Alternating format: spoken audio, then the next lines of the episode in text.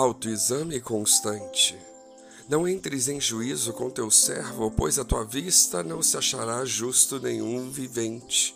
Salmo 143, 2.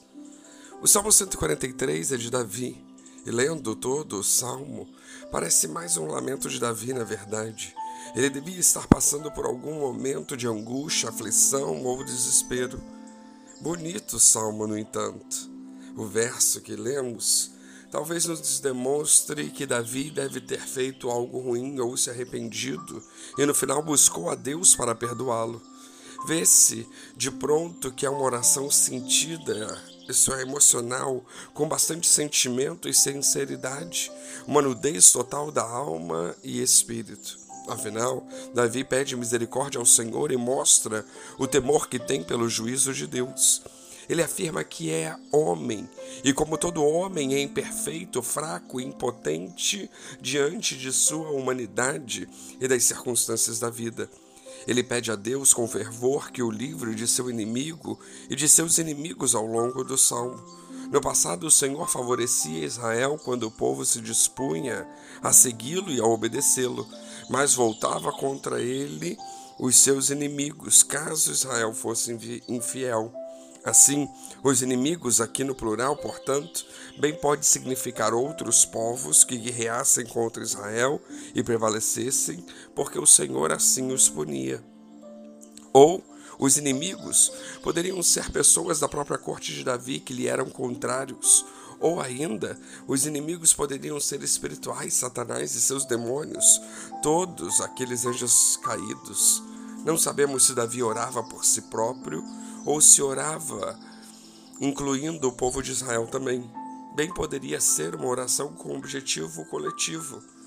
Mas pensemos bem, pelo teor do verso, parece que Davi clamava em nome próprio, sozinho por ele mesmo. Se assim foi, o inimigo muito provavelmente era ele mesmo. Davi, que pedia a Deus que o livrasse de suas próprias concupiscências e anseios indevidos e malignos, além de coisas ruins já realizadas. Ora, no presente caso, alguma coisa séria deveria ter acontecido. Isso é certo, para que Davi fizesse uma oração com tanta devoção e contrição. Davi nos é apresentado como um homem que tinha um coração voltado para Deus. Davi, um homem segundo o coração de Deus mas ele era imperfeito como todos nós somos e fez muitas e muitas besteiras. Cedeu a impulsos, tentações e anseios pessoais, cometeu muitos erros e agiu com egoísmo várias vezes e foi protagonista de vários pecados. Não se perdeu totalmente, como bem sabemos, mas sua vida não foi uma linha reta nem perfeita. Muito pelo contrário. Quando nós analisamos a vida de alguma personalidade de destaque, nós temos às vezes a falsa ideia de que sua vida foi ou é um mar de rosas, ao contrário da nossa vida sem graça. A pessoa é rica ou bonita ou famosa por quaisquer méritos seus, ou inteligente e perspicaz, ou tudo isso junto e misturado, e nós logo pensamos que essa pessoa é afortunada, abençoada, sortuda, superior às nossas pequenas e insonsas realidades. Mas isso é um ledo engano. Davi era um guerreiro habilidoso e de pastor humilde passou a rei, de pobre a rico, e houve muitos momentos glamurosos em sua vida. E é a mais pura verdade, sim. Só que não foi só de glórias que Davi viveu, de jeito nenhum.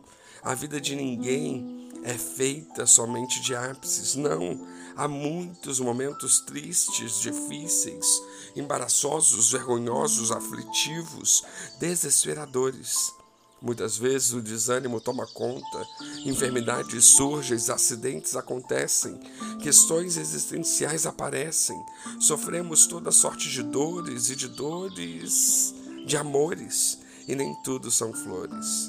Isto é, há flores e espinhos em nossos caminhos e haja espinhos. Muitos se perdem em meio a essa confusão toda.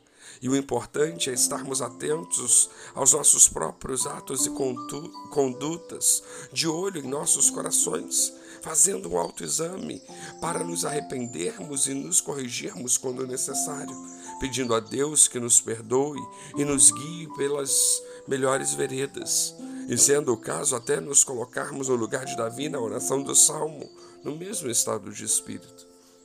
O pedido de Davi é pautado no amor dele para com Deus e no amor de Deus para com ele.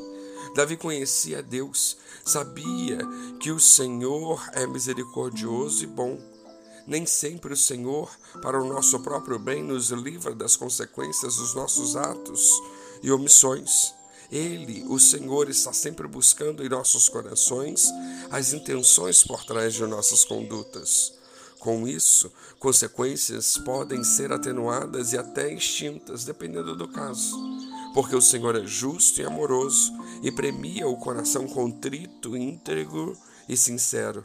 Mas nós precisamos aprender alguma coisa com os nossos erros e buscar consertá-los, especialmente na origem dele, nos nossos corações.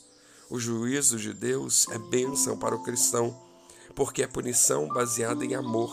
Amor de Deus, amor ágape, amor ilimitado. O Senhor corrige aqueles que o amam e aqueles que por ele são amados. É a correção de um pai para com um filho, educando-o, mostrando que o caminho melhor deve ser seguido, dando-lhe a chance de voltar atrás, se arrepender e optar pelo que for melhor e mais excelente. Assim, devemos ter profunda gratidão por Deus Pai e amá-lo mais ainda em todas as vezes que Ele nos corrige. Abramos o nosso coração, façamos um autoexame com o auxílio do Espírito Santo, para que nos encaixemos na boa, perfeita vontade de Deus. Que Deus nos abençoe.